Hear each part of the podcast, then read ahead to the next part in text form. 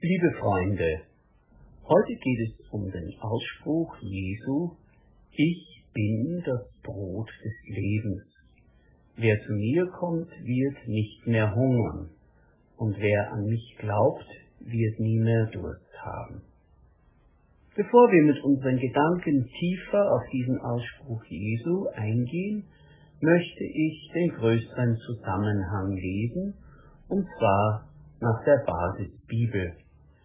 Jesus sagte zu den Menschen, die das Brotwunder erlebt hatten und ihm zum anderen Seeufer gefolgt waren, folgendes. Ich will euch sagen, warum er mich sucht. Ihr sucht mich nicht, weil ihr Zeichen gesehen habt. Ihr sucht mich nur, weil ihr von den Broten gegessen habt und satt geworden seid. Müht euch nicht ab für verderbliche Nahrung. Bemüht euch um Nahrung, die bis zum ewigen Leben vorhält. Die wird euch der Menschensohn geben. Ihn hat Gott der Vater mit seinem Siegel bestätigt.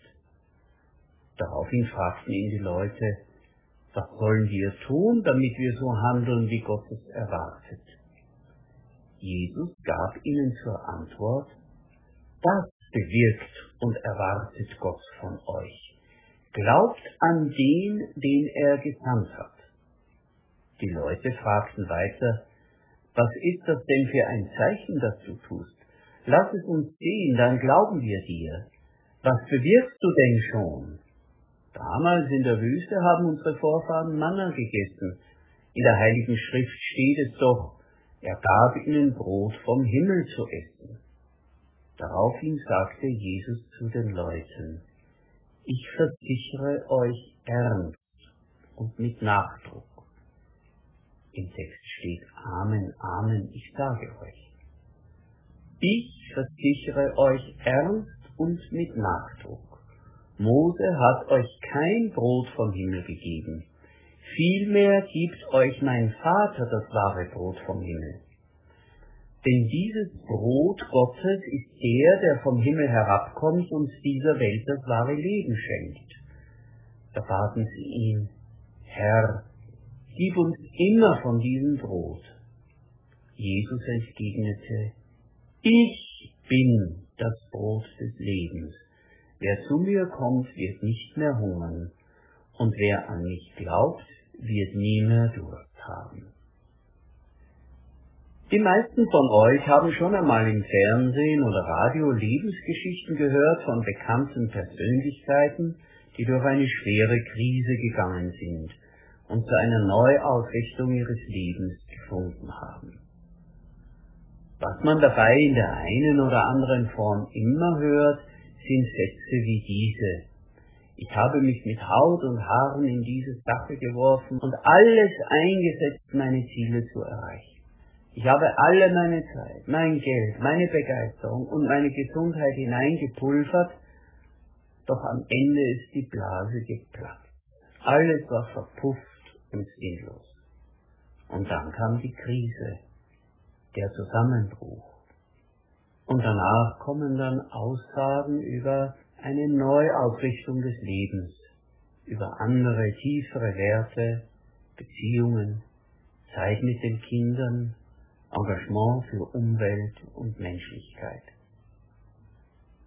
Solche Geschichten erinnern mich immer an die bekannte Stelle bei Jesaja, in der wir Gottes Einladung hören, Wohl an alle, die ihr dürstig seid, kommt her zum Wasser, und die ihr kein Geld habt, kommt her, kauft und esst, kommt her und kauft ohne Geld und umsonst Wein und Milch. Warum zählt ihr Geld da für das, was kein Brot ist, und euren sauren Verdienst für das, was nicht satt macht? Hört doch auf mich, so werdet ihr Gutes essen und euch an köstlichen laden. Das ist aus Jesaja 55, die Verse 1 bis 2. Wie viele Menschen gibt es doch, die zu viel teures Geld für Brot bezahlen, das nicht satt macht? Jesus sagt, ich bin das Brot des Lebens. Einer meiner Lehrer im Studium hat mich darauf hingewiesen, dass wir die Ich Bin-Worte richtig betonen müssen. Wir lesen häufig Ich bin das Brot des Lebens. Wenn wir so betonen, so ist der Satz aus Jesu Mund die Antwort auf eine ganz bestimmte Frage, nämlich die, wer bist du, Jesus? Das ist eine ernste und wertvolle Frage. Sie wird von Menschen gestellt, die tiefer eindringen wollen in den Reichtum dessen, was sie an Jesus haben. Doch die Menschen, die so fragen, sind nicht in der Mehrheit. Es sind solche, die sich für den Glauben schon geöffnet haben und nun dazulernen wollen. Aber der Urtext fordert eine andere Betonung, und zwar die. Ich bin das Brot des Lebens. Sofort leuchtet uns der Unterschied ein. Mit dieser Betonung antwortet Jesus auf eine ganz andere Frage, nämlich die, wo kriege ich das Brot, das mich wirklich satt macht? Was ist es? Wer hat es? Solche Fragen stellen nicht mehr nur Menschen, die am Glauben Interesse haben, sondern ganz normale Menschen unserer Zeit. Ganz normale Menschen aller Zeiten.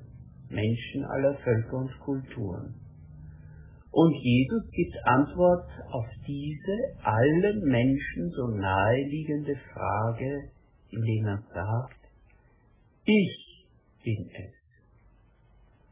In unseren Ohren mischt sich der Klang dieser Worte mit jenen anderen. Kommt her zu mir alle, die ihr überfordert, beschwert und erschöpft seid. Ich will euch stärken, wieder auf die Füße stellen und eure Lebensgeister wecken. Ich bin das Brot des Lebens. Wer zu mir kommt, wird nicht mehr hungern, und wer an mich glaubt, wird nie mehr Durst haben. Wer das hört, merkt vielleicht zum ersten Mal bewusst, wie hungrig er ist, wie durstig sie ist, nach Freude und nach einem Frieden, in dem man wohnen und Glück empfinden kann. Die hebräische Sprache kennzeichnet uns Menschen unter anderem mit dem Begriff Nefesh. Das wird meist mit Seele übersetzt, heißt aber ursprünglich Kehle. Damit werden wir Menschen als Wesen beschrieben, die etwas brauchen, wie der Mund eines Säuglings nach Sättigung sucht. So sind auch unser Hunger und Durst nach Leben, nach dem Stück Brot, das bei jedem Bissen die Kräfte zurückbringt, nach Quellwasser, das herrlich erfrischt. So möchten wir Leben in uns aufnehmen, Freude und die Erfahrung, geliebt und geschätzt zu werden. Aber wo ist dieses Brot zu bekommen, das uns nicht mehr hungern lässt?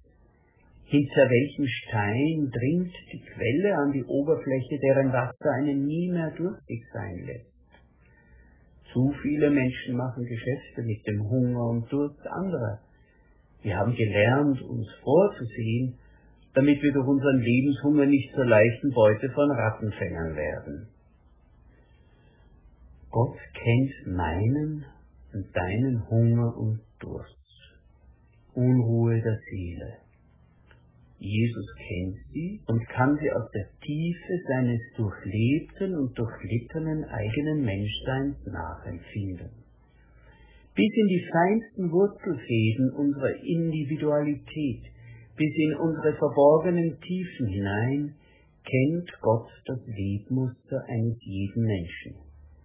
Er hat dich gewoben im Verborgenen, im Schoß deiner Mutter. Er ist der Versorger und Erhalter deiner Seele. Er hat dich gewoben im Verborgenen, im Schoß deiner Mutter. Er spricht zu dir, du sollst leben.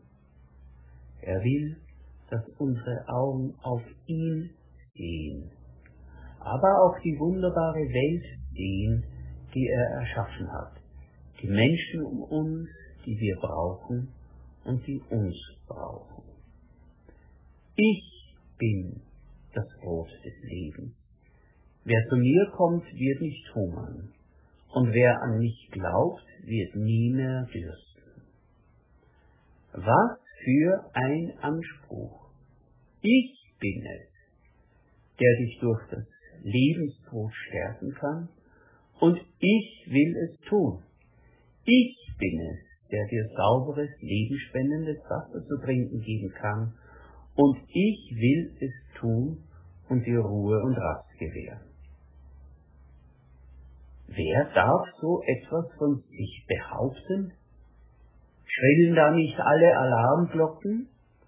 Wir werden doch an anderer Stelle in der Bibel vor solchen Leuten gewarnt, die mit dem Anspruch hervortreten, ich bin es. Dort, in Markus 6,13, sind es die Falschpropheten und Verführer, die so reden. Warum soll ich gerade ihm, Jesus, mit Haut und Haaren vertrauen? Warum soll ich gerade ihn aus der Menge der spirituellen Marktschreier und Rattenfänger herausheben? Das hat einen ganz klaren Grund. Wenn alle anderen etwas von mir wollen, will er alles für mich. Vielleicht kennt jemand den neckischen Spruch, wenn jemand dein Bestes will, gib es ihm nicht. Doch bei Jesus ist das alles anders. Er hat sich für mich hingegeben. Er fordert nicht von mir mein Bestes für sich, sondern er fordert sich selbst alles ab für mich. Und dieses alles ist sein mit Liebe durchtränktes Leben. Das Brot, das ich geben werde, ist mein Leib. Ich gebe ihn hin, damit die Menschen zum Leben gelangen können. Sind wir nicht angesichts einer solchen bewegenden Wahrheit bereit, uns auf ihn einzulassen? Auf ihn, der sagt, ich bin das Brot des Lebens? Er allein ist es, der sich für dich und mich und die vielen anderen verausgabt. Er will alles für dich, für mich. Denn es geht ihm um dich und um mich. Im Namen Gottes ruft er uns und seinen vielen geliebten Menschen zu. Ich habe dich je und je geliebt. Darum habe ich dich zu mir gezogen aus lauter Liebe. Jeremia 31,3 Hier wäre jetzt ein guter Schluss für unsere Betrachtung, aber wir sind noch nicht ganz da, denn unser Blick fällt jetzt auf den zweiten Satz des Ich bin Wortes. Wer zu mir kommt, wird nicht hungern, und wer an mich glaubt, wird nie mehr dürsten. Weil wir nur in der Wahrheit auf Dauer wohnen und in Frieden sein können, nicht in einen mit Anstrengung hochgehaltenen frommen Anspruch, nötigt uns dieser zweite Satz zur Ehrlichkeit mit uns selber. Ich frage mich darum ganz persönlich, kann ich das aus meiner bisherigen Erfahrung im Glauben und im Leben bestätigen? Bin ich gesetzt? Nagt nicht zu oft der alte Hunger an meiner Seele? Ist mein Inneres auch nach so vielen Jahren im Glauben nicht doch öfter, als ich zugeben möchte, ein ausgedörrtes Land? Ich will es nicht leugnen. Oft höre ich mich mit dem Psalmisten seufzen, meine Seele dürstet nach dir wie ein dürres Land. Aber so viel steht fest. Wer zu Jesus kommt und an ihn glaubt, weiß, wo das Brot und die Quelle zu finden sind. Wer zu ihm kommt und wer an ihn glaubt, braucht den Brot des Lebens und dem lebendigen Wasser nicht länger irgendwohin nachzulaufen. Er oder sie muss nur an dem Ort nachgraben, an dem sie schon zu Hause sind, nämlich bei Jesus Christus im Haus des himmlischen Vaters. Er beschwört uns, ich bin es, das Brot des Lebens.